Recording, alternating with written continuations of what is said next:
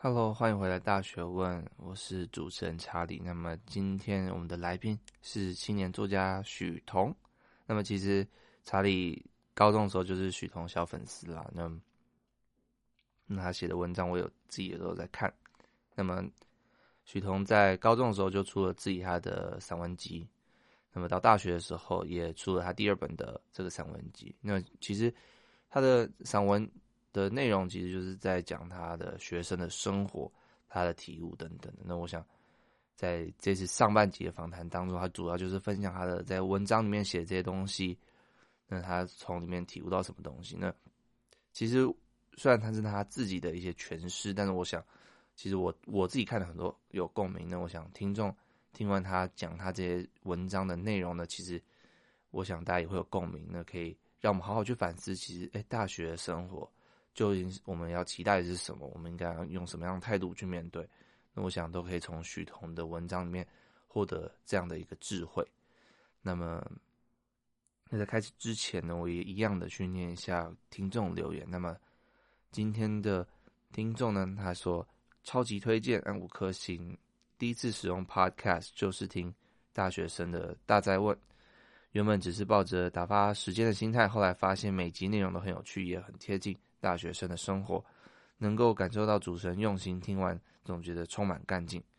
那现在听大学生的大专变成每天必做的行程之一，加油！你们真的很棒，谢谢你们分享这么多东西给我们。那谢谢这位听众啊，其实我自己蛮感动的。那我也很开心，就是我的节目成为你的生活的良伴。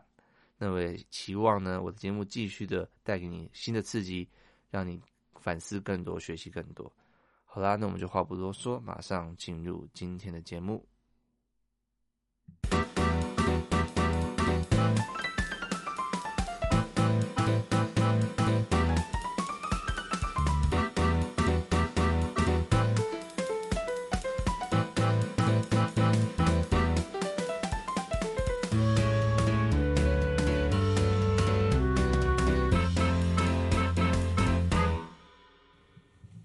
欢迎回到大学问，大学生的大哉问，我是主持人查理。那我们今天很开心邀请到青年作家许彤。那他，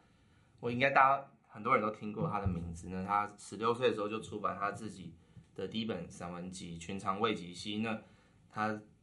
后来也在大二的时候也出版他第二本书《刺猬登门拜访》。那我们就话不多说，那我们就欢迎我们许彤。Hello，各位听众朋友，大家好，我是许彤。嗯，那许彤，你是什么时候开始写作，或你为什么想要写作？嗯，我是从国小的时候开始对写作这件事情有兴趣。嗯，然后高中的时候就一直有一个梦想，是想要写自己的一本书，所以我才会在高二的时候就是正式出版自己的作品。然后在大学的时候。嗯因为想要延续这件事情，所以一直都有在写作，然后有出版的计划这样子。对，你好像是是不是什么？你们是因为你在北艺人社办，然后是不是有一个什么计划？嗯，哦，对对对对对，就是我出版第一本书的原因，就是因为人设班有一个专题计划，哦，然后因为要为为了完成那个专题，所以才有了第一本书的诞生。这样，嗯嗯，然后后来因为好像反应也不错，后来你就有陆续的，就是。出了两本这样，对对对对对对对。好，那因为我自己以前读建中嘛，然后我也我算是大你一届的学生，对，对，然后，所以我们算是生活在大概同一个时代。但你的作品的特色有个很重要，就是你是做现在进行时，就是嗯，你发生什么事情，你现在用现在的角度去看这件事情，然后写下来。所以其实我看完你的很多文章之后，还蛮有共鸣的。那嗯。那我们就来讨论几篇这样，然后可以稍微讲一下你想传达的理念。嗯，所以第一篇是就是梦红楼这一篇。那梦红楼其实是建中的一个一栋楼这样子。嗯嗯嗯嗯嗯。嗯，对，你先稍微讲一下你这一篇在干嘛这样。哦，就是其实我跟他也不只是年纪相近，就是我们在。高中生活几乎是在同个区域生活，嗯，就比如说像梦红楼，那时候我们两个的社办很近嘛，所以其实梦红楼这一篇就是在写建中的社团，他们会聚集在一个梦红楼的地下室这样，嗯。然后我在这篇里面就是想要写，呃，高中的社团生活其实有一点像是一个乌托邦的感觉，嗯，就比如说。大家会很有理想的，想要打造某种社团的形象，或者是想要为某件事情努力，嗯、但他其实又是有点，就是毕竟你是建中生，你也知道这梦红楼不是很干净，就是其实它也有很多很肮脏或者是看起来很稚气的部分。这就，是我那时候写梦红楼，只是想要保存高中生活里面社团的这个面向。对，对，那因为可能。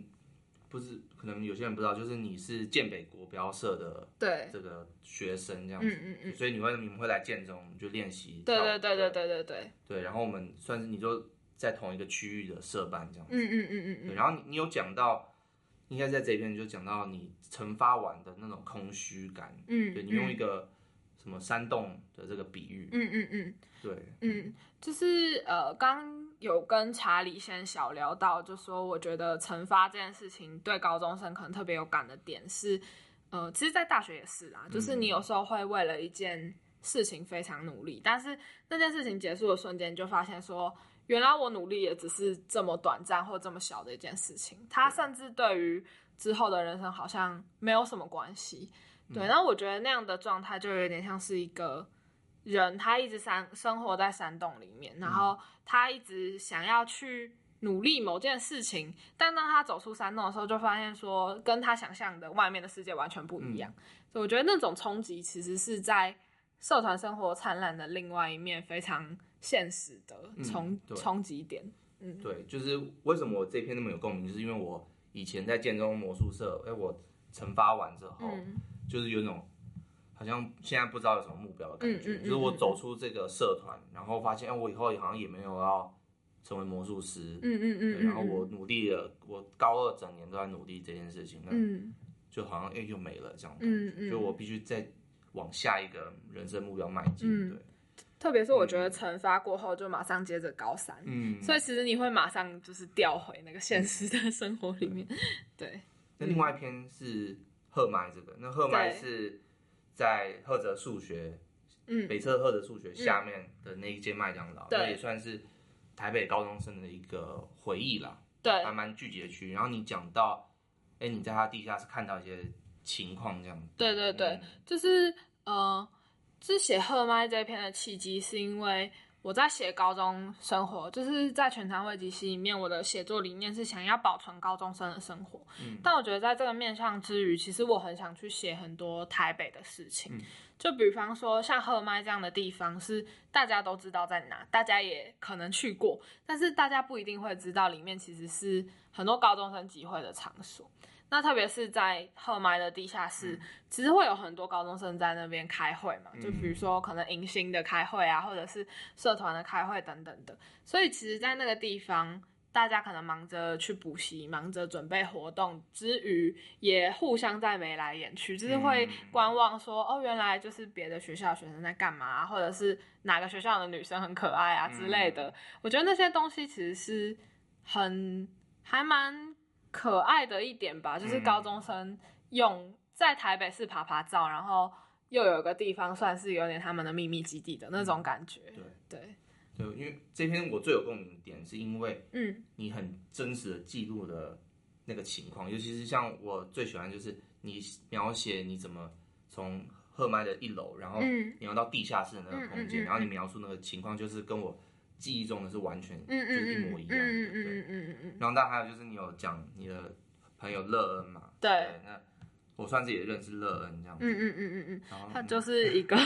就是大家会想要多看一眼的女生啊，对啊，就特别是高中的时候。嗯，对啊，对，嗯嗯，乐恩好像有听我们节目，真的，因为她之前有在。我的粉在下面留过一，嗯嗯嗯嗯嗯，那我们跟乐恩说嗨，嗨乐。恩，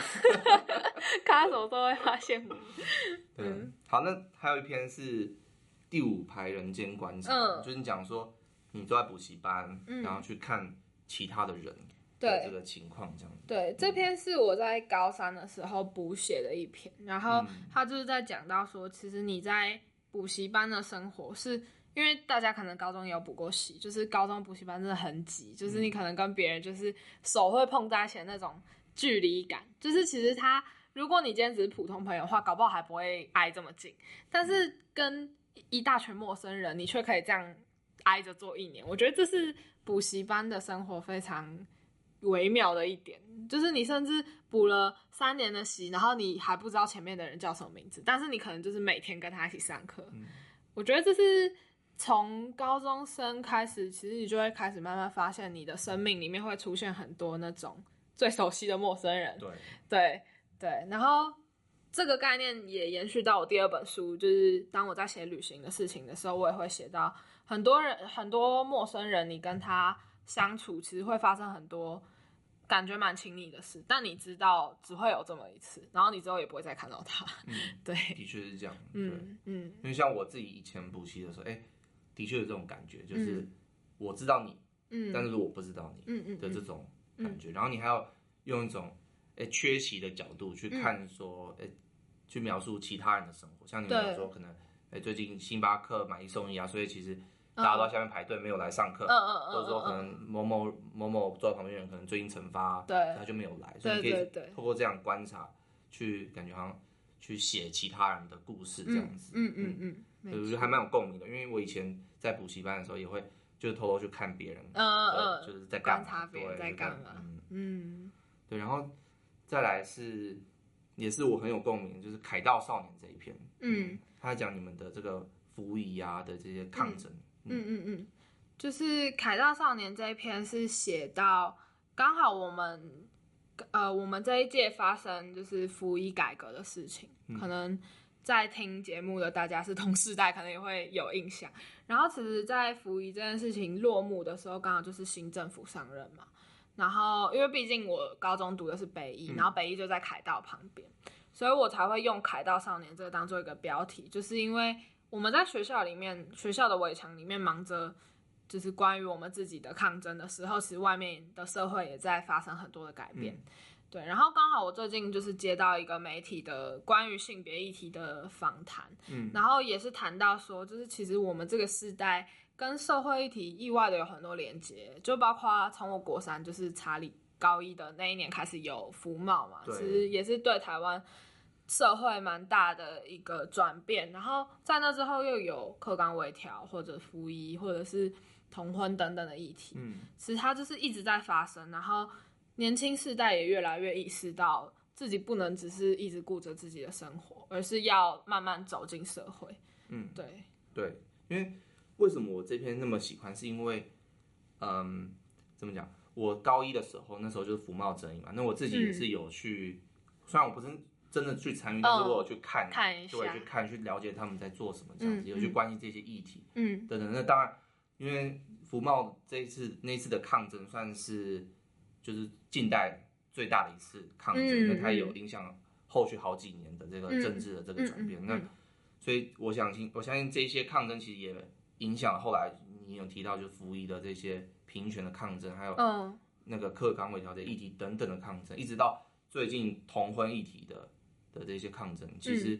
都是属于嗯我们这一代年轻人共同的一个回忆。无论你是不是认同这样的理念，无无论你是不是支持这样的理念，但是毋庸置疑是我们的确都生活在这一个时代之下。然后这个时代的确发生了很多那个这些呃怎么讲观念上、价值观上的这些转变。对对对对，所以你也很记录了这一些历程。嗯嗯嗯，所以我想就是。可以引起很多人的共鸣，嗯，对，然后一直到后来，我也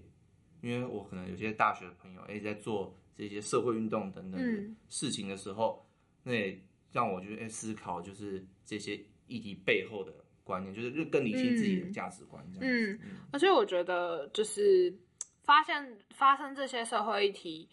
当然就是在最核心的是那些参与者嘛。但是像为什么我会写，就是因为。我觉得这些事情也开始影响我的观念，或者是很多大学生，他们可能就会因为别人就是朋友在做这件事情，所以他们就会开始关注，然后他们可能就会用自己的表现方法去去谈这件事。比方说你在节目上可能会选这篇文章，或者是我那时候在写的时候决定要写这篇文章。我觉得这都算是一种，就是对于整个社会转变的一种观点。对啊，嗯嗯，对。那再就是到大学的这一本。嗯，呃，刺猬登门拜访，嗯，这一篇，然后其中一篇我还蛮喜欢是，就是最后八月三十一嘛，嗯，你讲的就是开学大学入学这件事情。嗯嗯嗯，就是这一篇写的是台大的新生入学典礼。嗯，然后我觉得我在每个阶段，特别是面对这种典礼的场合，最让我没有办法适应的就是，我会觉得为什么大家上一秒还在读书，下一秒就可以这么嗨的参加这些迎新、这些很多的庆祝活动，然后。我在那么欢乐的场合里面，我想的是，就是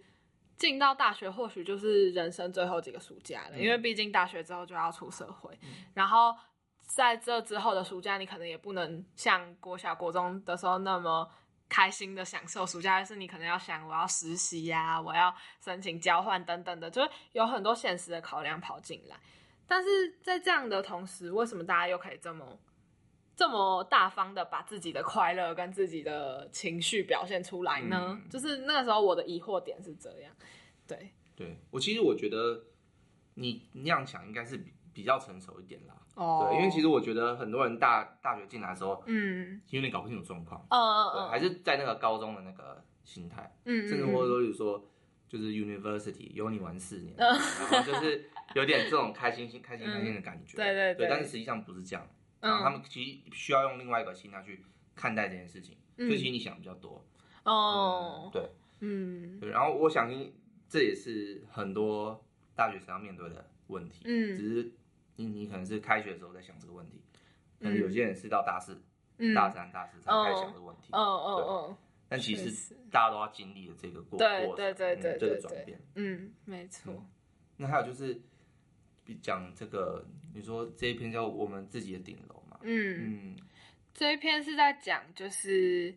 就像我刚刚提到，我的文字里面很多会讲到台北的风景，然后我觉得顶楼就是一个台北的蛮特别的风景吧。然后因为我自己上大学之后，我相信很多人也是一样，就是会接家教，或者是可能去会去别人家玩等等的。嗯、但我发现，就是进到一个人的家里面，其实就有点像是跟一个人相处嘛。就是从空间上来讲，然后我们就常，我觉得每个人都这样啦。就是当你面对别人的时候，你一定会想要呈现自己好的那一面。对，譬如说，就是可以请得起家教的家庭，一定是家境稍微有一点余裕的家庭嘛。嗯。然后我去到这些家教家的时候，就会觉得说，他们都会想要把家里整理的很干净等等的。但是其实他们只是把很多生活有点狼狈的面向一直堆到顶楼，或者是堆到别人看不到的地方。嗯，那我觉得我写第二本书的理念就是想要告诉大家说，其实你人生一定不可能每件事情都那么完美、那么干净漂亮，所以也不一定要隐藏自己的那些面相。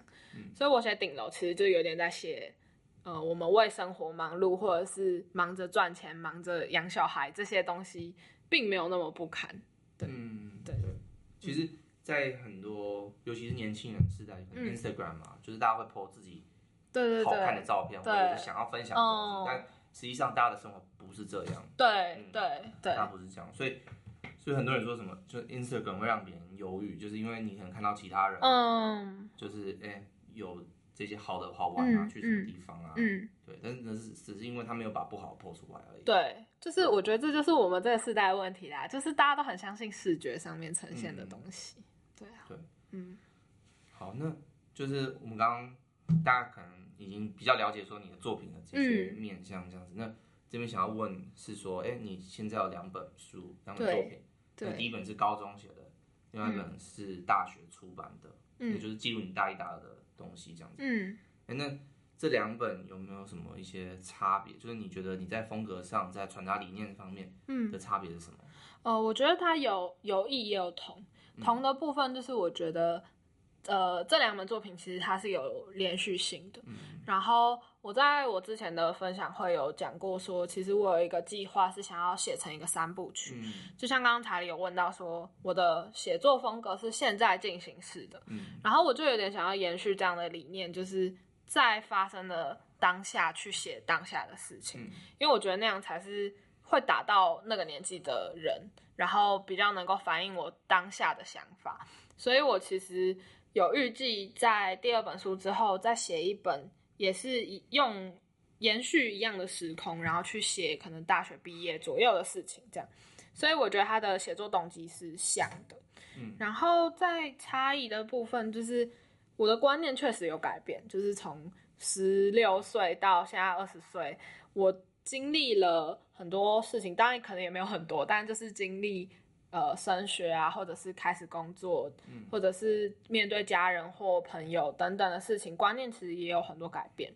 嗯、然后，所以就变成说，今天你一样在写青春期的事，但是你可能会用不同的观点去描述这件事情。我觉得这是最大的差异。嗯，对。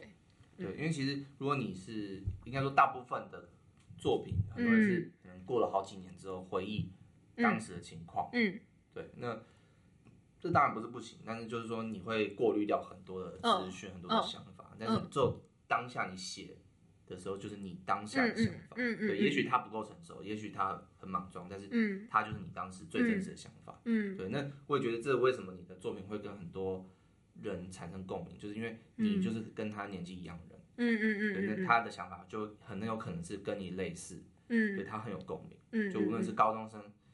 看看你高中的作品，哎，就是你的想法，嗯，他不是看一个三十岁的人回忆高中，哦哦哦哦哦，确实确实，对对，嗯，那再就是说，哎，你可以挑一篇你你最喜欢的一篇这样子，来跟大家分享。呃，我挑的我会想要挑那个《刺猬登门拜访》里面有一篇叫做《那些被羡慕的人，他们都羡慕着你》。嗯。然后我写那一篇，它大概的内容就是在讲说，我去教家教，就我有个国小的妹妹的学生，嗯。然后我一直觉得她跟我小时候很像，嗯。然后我就一直很羡慕她的生活，我就会觉得她很无忧无虑，或者是她对某些事情，她喜欢就是喜欢，不喜欢就是不喜欢。但我后来回仔细想想，就觉得说。其实他看我的时候也会很羡慕我，就觉得说我可以自己决定自己要做什么，或者是我想要穿什么样的衣服等等的。就其实我也有很多他没有的自由。然后虽然听起来有点像鸡汤文，但是我觉得 大学生，呃，大学是一个很自由的空间，就是你可以选择很多事，然后你也可以尝试很多事。对。但是在这这种状况下，你常会忘记自己拥有的是什么。嗯。所以。有时候你可以反而会可以回头去想想，说你羡慕的那些事情或那些人，他们也有你身，就是他们也有一些东西是你有，他们却没有的。这这好难讲，就是他们也会羡慕你的概念啦。对啊，对对，这篇是我觉得可能常常会用来勉励自己的一个想法。嗯，对，对，就是最简单的例子就是说，可能很多听众很羡慕许彤嘛，我自己也很羡慕你嘛，嗯，但是。但你也同样的道理，就是你也会有羡慕其他人的地方，对，对你自己也知道，所以你可能一些不够好的地方，然后你会去羡慕其他人这样子，对，所以也没有说，当然你可以去欣赏其他人，但是不用真的就是好觉得好像自己很差这样子，对，去羡慕其他人这样子，对，嗯，对，嗯，对，我也觉得这个这样的观念是还蛮多人必须建立的，嗯，我觉得特别是可能对于一些嗯经历怎么讲。就是他目前的努力都有达到他要的目标，就比如说，可能对我来说，我的学历看起来是还不错，就是我一生经历都蛮平顺的。这种时候，你可能会特别觉得自己好像不值得被羡慕，或者是我好像没有资格去羡慕别人。但其实每个人都有每个人的烦恼跟想要的东西。对对对啊，嗯。好，那再来就是另外一个，你有一个 project 是 brand new 吗？对，不然呢？这个文集这样子，可以讲一下这个是在做什么呢？嗯，他其实是就是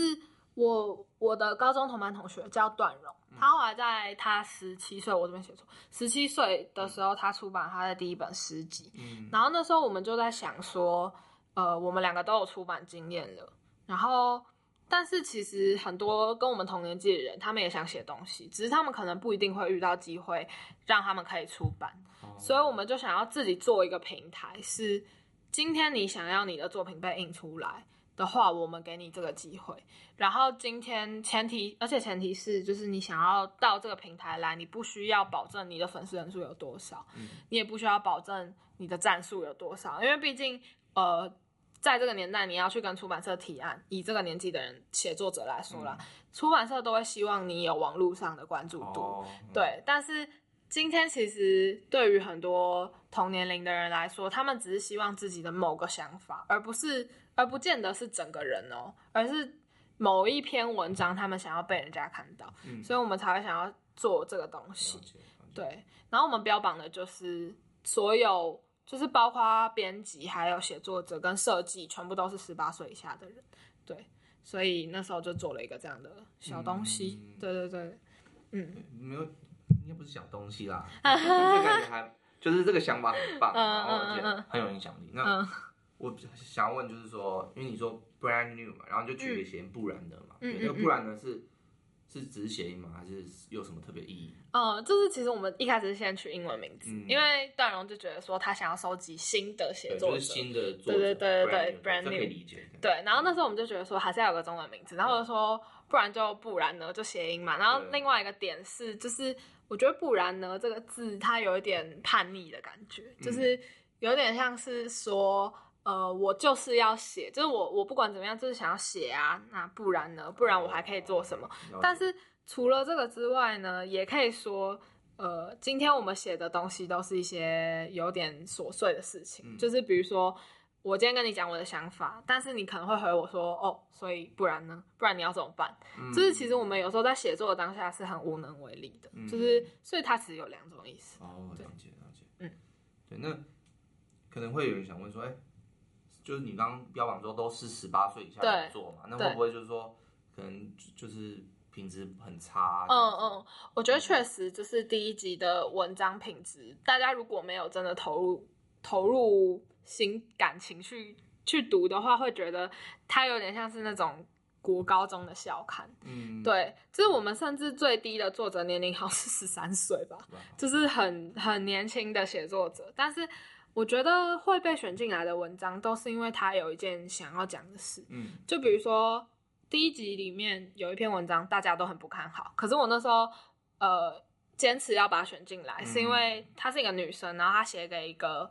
出国移民的他移民的朋友，她、嗯、就写一封信给他，但他没有真的寄给他，而是就是他就把它保存在这本文集里面。然后我觉得这种事情是感动的，就是你过了十八岁，你可能不会再。想这样的事情，这这就是就是会被选进来的原因。嗯，对，所以我觉得看的是理念，不一定是文字里。嗯，了解了解。嗯、那过程中你有遇到什么困难吗？或者是一些阻碍这样？嗯，我觉得最大的阻碍就是经济上的阻碍。嗯、毕竟所有做这本文集的人都是十八岁以下，所以我们在金钱上一定会有没有那么有余裕，就我们一定要想办法找预算。嗯。所以经济上是一个点，然后另外一个点就是评审的部分，很多人会质疑说，但我们的评审标准到底是什么？对，或者是为什么同年龄的人可以审同年龄的人？知道是什么？对啊，对，所以，但呃，我觉得去年特别是这样，就是去年评审会议的时候，大家都很不安，就是因为我们是我们会选上一届入选的人当下一届的编审委员，对，然后那时候他们就有跟我说，我们到底要怎么评？万一有人来问怎么办？然后我就有点给他们就是鼓励，就我我会觉得评审这件事情有时候不是你给别人分数，不是由高往下的视角，而是就是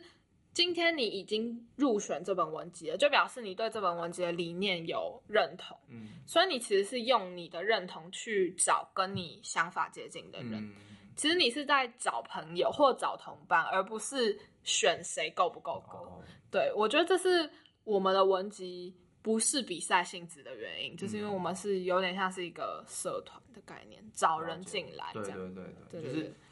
因为有人觉得说评审这件事感觉是一种上对下，对，就是我来评断你的优劣，嗯，但实际上